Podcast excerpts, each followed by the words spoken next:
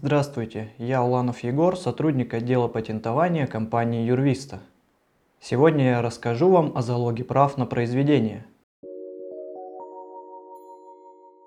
Относительно новым способом распоряжения исключительным правом на произведение является залог. Первое, с чего стоит начать, это то, что договор залога может быть заключен как на существующее произведение, так и на еще не созданное, то есть на будущее произведение.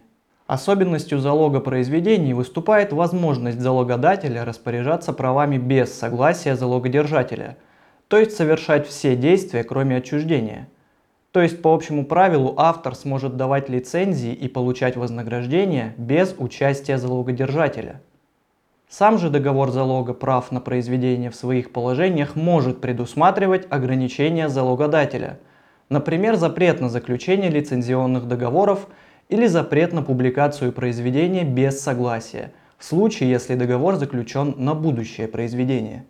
Также в договоре о залоге обязательно указание на территорию исключительного права и объем права. Ведь может быть заложено все исключительное право, а может только право на получение лицензионных отчислений за произведение. Договоры залога на произведение и иные объекты авторских прав не нужно регистрировать в государственных органах. Однако новшеством стало то, что согласно федеральному закону от 28 июня номер 193 ФЗ с июня 2023 года залог прав на зарегистрированные в Роспатенте программы и базы данных нужно будет дополнительно регистрировать в данном органе. На текущий момент такая обязанность для залога программ для ЭВМ не предусмотрена. Принудительное взыскание по залогу может быть обращено на доходы от произведения, то есть авторские гонорары – или же на само исключительное право в целом, как на право извлекать прибыль любым законным способом. Следует отметить, что залог распространяется на наследников автора, то есть права могут быть изъяты у наследников по залогу, оформленному умершим автором.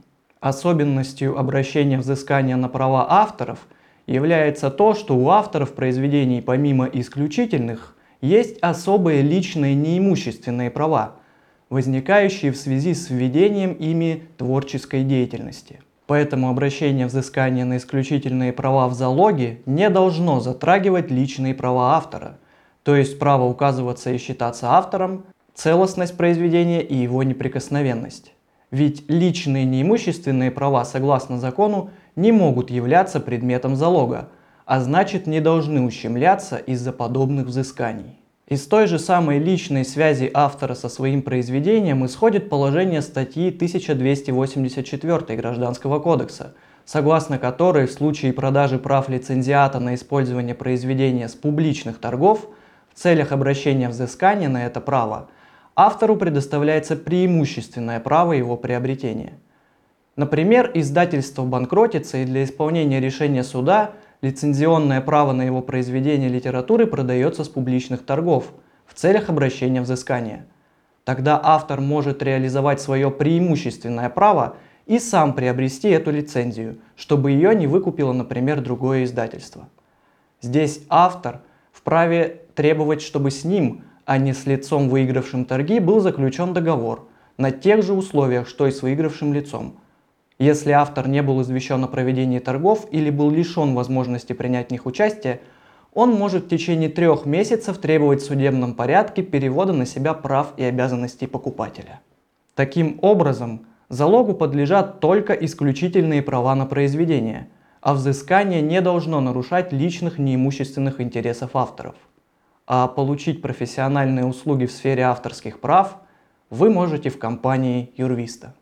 Спасибо за внимание. До встречи.